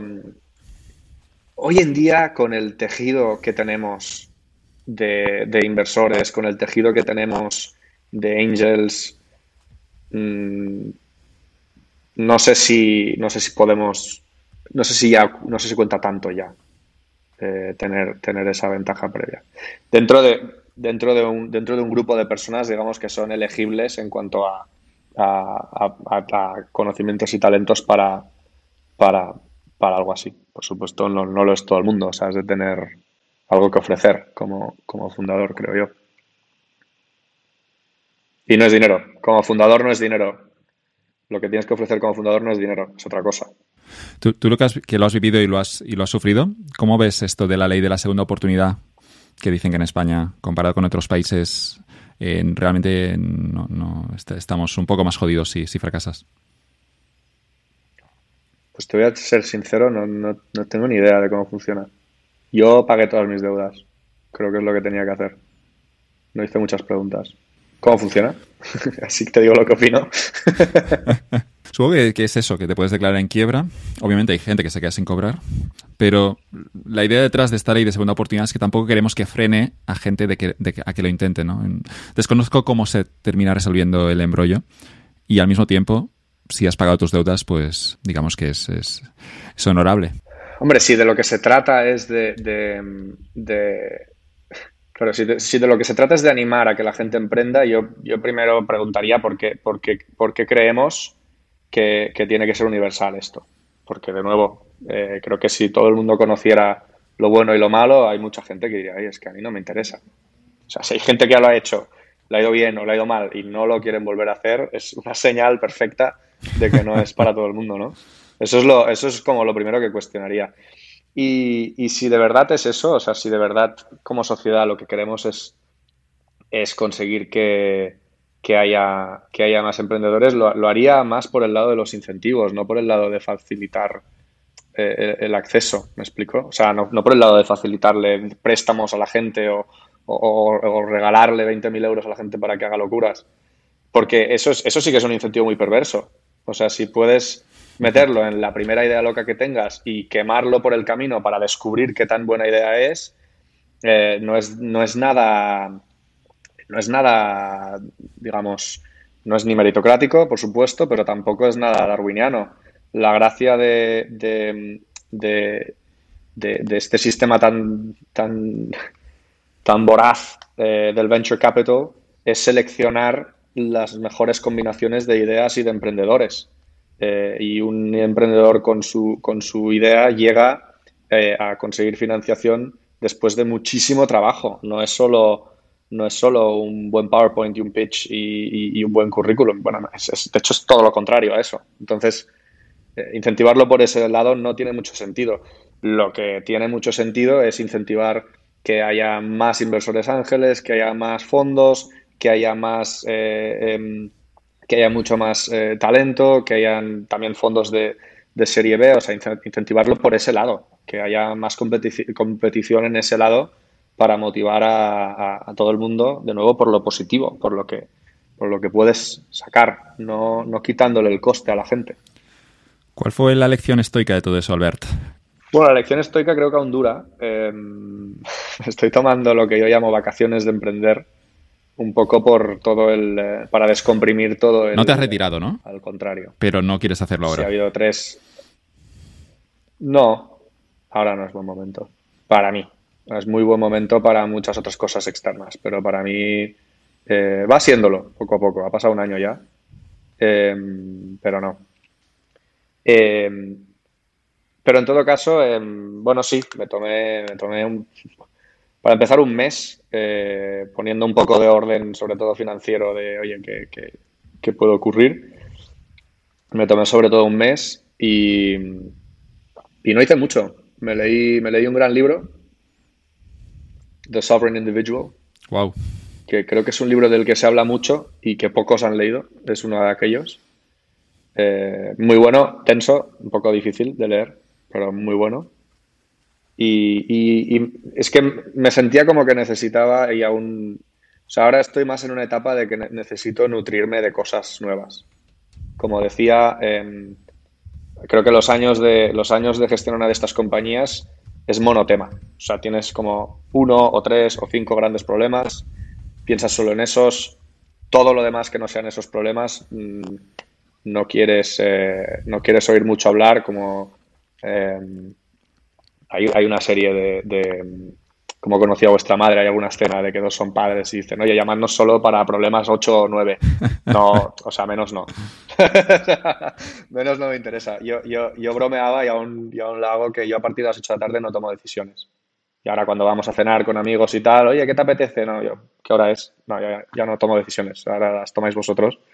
No hay ninguna. Eh, entonces, em, después de mucho tiempo así, es como que la energía que, me apetecía era muy distinta. De, oye, me apetece como abrir, eh, ver cosas nuevas, ver maneras de hacer muy nuevas, eh, probablemente para validar que igualmente muchas cosas que decisiones como las habíamos tomado eran correctas igualmente, pero solo para tener validación. Entonces, bueno, eso no sé si es muy estoico, pero es lo que hice, es lo que me pedía el cuerpo. ¿Qué tal el libro? ¿Qué aprendiste con él? Uf, este libro para mí las cosas impresionantes es que está escrito en el año 94. Hace, eh, la, primera mitad te explica el pasado y la segunda sus predicciones del futuro. En el pasado te lo explican desde el, desde el paradigma con el que van a evaluar el futuro para que lo entiendas. Y luego te hablan del futuro. Y básicamente hablan, pues por supuesto, de la caída de Estados Unidos como, potencia eh, y de la entrada en la era de la información y, por lo tanto, de, de, la caída de los conceptos de Estado-Nación eh, y cómo nos vamos a relacionar todos sin un Estado-Nación. Por lo tanto, la fragmentación de, las, de, las, de, los, em, de los estados que, emiten pasaporte, de, las, de los estados en los que puedes vivir, ellos estiman de unos 200 a unos 1000, eh, y por lo tanto el nacimiento de una nueva clase social que llaman el individuo soberano, de los cuales hoy ya existen bastantes, que son todas aquellas personas que pueden de algún modo negociar con sus estados, eh, ya no solo a nivel económico, sino en qué, en qué manera, de qué manera quieren vivir, cómo quieren vivir, eh, qué protección reciben a cambio de sus impuestos. Em, y bueno, hablan de, hablan de cómo funcionará el futuro de esta manera hasta un punto en el que llega al final de todo algunas páginas en el que te llegas a plantear que son cosas que ya ocurren Claro, si ahora el año que viene hará 20 años que lo escribieron, eh, bueno, perdón, eh, menos, eh, y es normal que ya esté pasando, ¿no? Pero su capacidad predictiva es muy impresionante, eso es lo que más me, me llama la atención. Y luego hay una parte del libro en el que describen cómo funcionará el dinero digital, que da bastante... Es muy impresionante lo que se parece al Bitcoin, lo que explican. Muy impresionante. O sea, hablan de las clave pública privada, de un ledger descentralizado, creo que lo mencionan, eso también. Es muy, muy impresionante. De hecho, yo tengo la teoría de que, de que ellos, los autores, como estaban muy metidos en círculos de economía, em, ya hablaban o estaban conectados con las personas que luego trabajaron en el, desarrollo de las tecnologías que han, que han, servido para hacer el Bitcoin. Porque si no, no me explico que eso esté ahí o que esas personas leyeran el libro y que hablaran con ellos. Pero esa teoría me gusta menos, porque estos no son tecnólogos, son como economistas. ¿Cómo ves el Bitcoin? pues, pues yo un poco siguiendo la... Miro, miro para allá porque es que lo estoy viendo el libro. Em, siguiendo lo que dice el libro, em, me, parece, me parece un arma geopolítica que jugará su papel, por decirlo de una manera muy, em, muy templada eh, para todo el mundo que, que opina otra cosa, que jugará su papel y que de hecho, de hecho incluso lo juega, ¿no? O sea, ahora tuvimos una subida como de un 15%, creo que no veíamos una subida así desde hacía casi 20 meses o, que no había superado los 31 mil dólares o alguna de estas vanity metrics. Em, y, un poco viene por la aprobación, por, los rumores y las evidencias de que el, regulador americano, el SEC, va a aprobar un, Bitcoin ETF que lo va a lanzar BlackRock, que es el asset manager más grande del mundo, no sé si es el segundo con Fidelity, eh, y que por lo tanto legitima el Bitcoin como un activo al que ya podrá acceder toda la, todos los inversores, eh, todo el traditional finance. O sea, ya no hay ya no hay nada más después de esto, ¿no? Ya hay que los estados lo tengan en su tesorería, es lo único que falta y algunos ya lo tienen, ¿no? Entonces, este nivel de validación, eh, pues, pues bueno, ya es, es lo, sí, ya es lo último. Hay quien, hay quien decía que es es el, es el, es el pre-IPO moment de Bitcoin. Es como alguien lo, describía en, Twitter, sí. Tengo la intuición que en algún momento tendrán que prohibirlo. Que, que, no, que lo que plantea el Bitcoin, llevado a las últimas consecuencias, es al final también una, una amenaza para los propios estados y una arma para ese individuo soberano, como lo visualizaron los autores de ese libro y, veo que, tiene que haber una guerra, pero quizá no lo veremos nunca nosotros, pero veo difícil que el Bitcoin pueda coexistir con estos estados modernos. Bueno, hay muchas teorías ahí, em, pero antes de las teorías, las, las, fuentes que, estoy usando yo. Eh, además de este, em, justo ahora estoy en medio, te lo recomendé ayer o bueno, el otro día, estoy leyendo Broken Money de uh, Lynn Alden, ¿no? Se llama, creo. Sí. Es muy bueno, al final, al fin y al cabo, es, nos explica cosas que creo que, creo que aprendimos en la uni, no las recuerdo, o que si no las aprendimos las deberíamos haber aprendido. Eh, otra nota sobre la universidad. Nosotros estudiábamos del 2008 al 2012.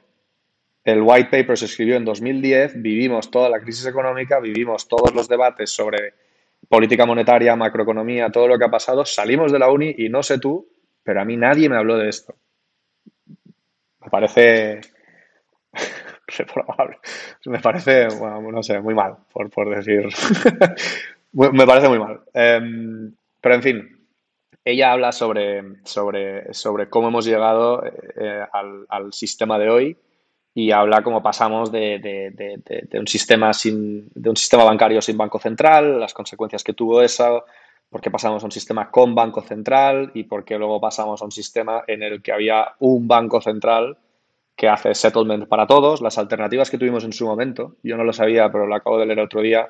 Y cuando, cuando se hizo la conferencia de Bretton Woods, después de la Segunda Guerra Mundial y el mundo ya había pasado por, por etapas de, inflación y hiperinflación, inflación en todos los países, ganadores y perdedores, porque todo el mundo financió la guerra imprimiendo pasta, hiperinflación en los países que abusaron más, con las consecuencias que conocemos. Em, eh, en Bretton Woods se plantearon dos sistemas se plantearon el sistema en el que eh, utilizaríamos una especie de divisa central universal que se comerciaría entre los bancos centrales y así se liquidarían el comercio entre países, como se hacía con el oro anteriormente, es decir, una especie de oro digital, aunque no fuera digital, una especie de oro basado en un ledger, que eso lo propuso Keynes, o la otra alternativa, que era que el la divisa central fuera el dólar, la divisa que usaran todos los bancos centrales fuera el dólar, em, y eso lo propuso un, economista americano, no, sé, no, recuerdo quién es. Fuimos con la segunda opción. ¿Y por qué fuimos con la segunda opción? Porque Estados Unidos, primero que era el ganador indiscutible en cuanto a su posición geopolítica, económica y demás, pero sobre todo condicionó, según el libro de, de Lynn Alden, Em, condicionó el plan Marshall a la adopción de este sistema. que todas estas cosas mm, son, son, son, muy interesantes, explican muy bien por qué estamos donde estamos. Y estoy intentando contestar la pregunta de si no lo prohibirán, ¿no? O sea, en esos momentos hubo momentos de confiscación de oro, cuando el patrón oro era importante, nadie quería que el oro estuviera en circulación y se utilizara como divisa de cambio, porque necesitabas, eh, los, los, bancos centrales necesitaban que se utilizaran los, eh, los bancos comerciales. Em, entonces, más que prohibirlo, eh, Bitcoin, Bitcoin la divisa y Bitcoin el blockchain, ambas son una tecnología. Al fin y al cabo son una tecnología. Y están ahí para el momento en el que alguien plantee un sistema distinto. Y muchas, muchas, muchas, muchas, muchos países del mundo sufren el dólar. Nosotros vivimos en, un, en una región en la que somos un poco los segundos. venimos afectados detrás de las políticas que haga la Fed, ¿no? Em, pero hay muchísimos otros países que no. Incluso todos los países que producen petróleo, que les obligan a comprarlo en dólar y entonces tienen que cobrar deuda soberana americana y entonces participan inevitablemente en, el, en, el, en este sistema. Y por ahí en medio está el Bitcoin. Y si no es el Bitcoin, está eh, la tecnología descentralizada con las CBDCs que van a lanzar y demás. Jugará su papel. Eh, y todo lo que vemos es todo lo que vemos es regulación. En Europa tenemos MICA desde abril del 2023. MICA es la norma europea a nivel GDPR que, nos dice a todos los Estados miembros cómo tenemos que regularlo, creando el sistema con mayor transparencia del mundo ahora mismo para la adopción de estas tecnologías. En Oriente Medio, en, en, UAE, eh, tienen ADGM, que tiene una norma muy similar. Em, todo esto es legitimación, todo esto es adopción, todo esto es adopción. El precio del Bitcoin hace su, hace su cosa, reacciona a todas estas cosas y, va haciendo. Y las tecnologías descentralizadas van por detrás. A medida que todo esto ocurre, eh, la gente del sector sigue construyendo, sigue, sigue intentando adivinar para qué va a servir, e incluso a veces usándolo para cosas útiles. Eh, digo incluso a veces porque todavía estamos en un momento muy, muy, muy, muy soñador. entonces, bueno, como, como, creo que ves, eh, creo que es una de las quizá cinco o seis grandes tecnologías que hay hoy que, que van, a, van a servir para algo. ¿Intuyes oportunidades empresariales en todo el mundo cripto? Bueno, es lo que he hecho. o sea, después de, después de Elma y un poco una etapa de, de pausa, eh, estuve haciendo algo de consultoría, trabajando con varias compañías, eh, con gente que me ayudó un montón en ese momento, que estoy súper agradecido y me lo pasé muy bien. Pero hubo un equipo en concreto que me conquistó más, que es, eh, que es la gente de Elixir, con quien estoy ahora. Y bueno, somos creo que un grupo de chalaos, como no puede ser de otra manera, cada uno en su, en su formato, poniendo, construyendo un fondo eh, para invertir en, emprendedores que estén, que estén construyendo con estas tecnologías. ¿Qué tal va? Bueno, este año ha sido bastante difícil para todo el mundo, eh, sobre todo lo que es levantar, levantar dinero. Levantar dinero para una compañía es muy difícil, levantar dinero para un fondo me parece más difícil, em, pero, pero, pero es, un, es una cosa bastante universal. Solo hace falta mirar los volúmenes en Venture Capital, deployment de LPs en el sector, rondas, número de rondas, todo ha caído en todos los sectores, diferentes sectores afectados más o menos. Y Web3 ha sido un sector más castigado porque eh, funciona como el mundo financiero en los 80, ¿no? O sea, sigue lleno de, cosas que no están reguladas, de scams, de, un montón de conflictos de intereses y cosas que explotan y hacen perder dinero a personas. Entonces, de modo, todos aquellos que piensan en riesgo, esto les parece ignorancia e incluso todos aquellos que se sienten cómodos con la incertidumbre también les parece ignorancia. Entonces, estamos un poco en, el, en, el, um, en, las, en las afueras de, la innovación, ¿no? en el límite, donde ya empieza el, precipicio. Estamos paseando por ahí, por el borde. Eh, entonces, este año ha sido difícil, pero aún así hemos hecho, hemos hecho mucho progreso, hemos podido levantar algo, hemos, hemos hecho ya algunas inversiones, eh, tenemos un footprint muy grande en, bueno, ahora en Abu Dhabi, antes más en Dubai, uno de nuestros socios, eh, de los fundadores es de ahí. y, bueno, eh, con, progresando, progresando rápidamente. Lo que ocurre irremediablemente en estas nuevas tecnologías, en estas burbujas, pero no lo digo con el sentido negativo, sino tecnologías que se ponen de moda y atraen mucha inversión, es que también a veces eh, llega mucha gente que no es del todo honesta, ¿no? Y ha ocurrido con el Bitcoin, habrá ocurrido con Internet antes, sigue ocurriendo con Internet.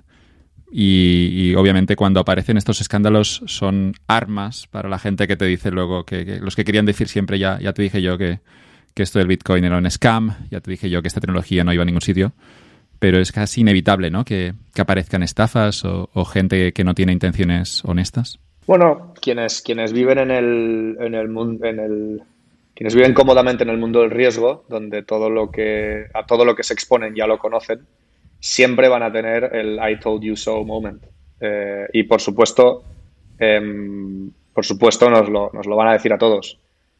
Lo que típicamente no ocurre es lo contrario. Eh, que, cuando, que cuando esa parte del mundo se pierde todo lo que ocurre eh, ante la incertidumbre, eh, pues, pues, pues en ese momento de, disfrutar después de tanto esfuerzo nadie, nadie se sienta a decirle públicamente a todos los de, a todos los otros I told you so, porque pobre gente, ¿sabes? Pobre ya, se deben estar rayando en casa pensando que, que, deberían, que deberían pasárselo mejor en la vida en lugar de, de chichar a, la gente cuando, cuando la caga o cuando las cosas salen mal.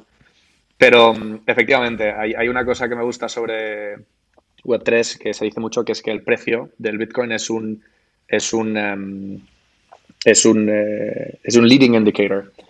De lo cual que significa que cuando sube el precio eh, te está avisando de que viene bien, de que empieza, empieza un momento de actividad. Eh, y luego pues, se convirtieron en una burbuja y las cosas que estamos acostumbrados todos.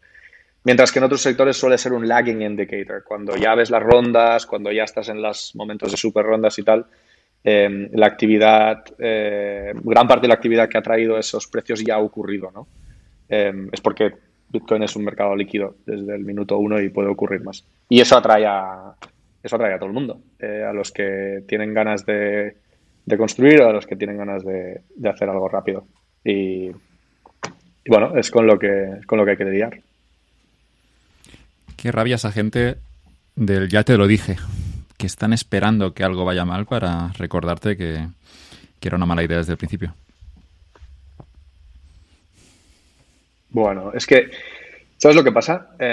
que creo que mucha gente que tiene la necesidad de hacer eso eh, también tiene un problema cuando, cuando no tiene razón. Es decir, suelen estar en posiciones en las que si eh, alguien tiene éxito que no sean sus organizaciones o quienes han sido ellos, van a tener un problema luego, porque sus, sus jefes y sus organizaciones van a decir, tío, te has perdido, te has perdido algo.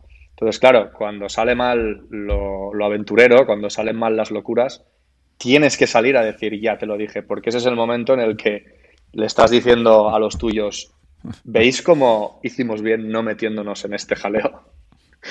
Y eso eh, te lo puedo decir porque en seguros eh, ha sido la constante, eh, la constante batalla narrativa con, el sector, con, amigos, con, nuestros propios inversores. No les hace mala gente, sencillamente están en, una... Eh, son incentivos. Albert, te, deseo lo mejor en, el futuro. Estoy convencido que volverás a emprender en algún momento cuando, cuando te lo pida el cuerpo. Animarte, bueno, decirte que gracias por haber contribuido ¿no? en esta empresa. Eso que decías de la contribución social de una empresa, pues yo creo que lo has defendido muy bien, eh, sobre todo con lo que hicisteis con Elma. No funcionó, pero ese agradecimiento público a los emprendedores, yo creo que aquí sí que estamos fallando como sociedad y desde esta humilde tribuna quería decirte que gracias por haber empezado o haberlo probado con esta empresa. Yo a eso solo quiero contestar que me muero de ganas, me muero de ganas que alguien, me da igual quién, una gran aseguradora, el sistema sanitario público, otro emprendedor, use todo lo que hicimos nosotros para construir el sistema sanitario que estábamos construyendo. Me da igual, yo ya, yo ya he jugado ese partido, ya lo perdí. Quizá algún día lo vuelva a jugar eh, y quizá me toca a mí, pero al fin y al cabo lo hacíamos para que tuviéramos todos un sistema sanitario mejor y eso es lo que tiene que ocurrir. Entonces, eh, eso es para, para quien lo quiera.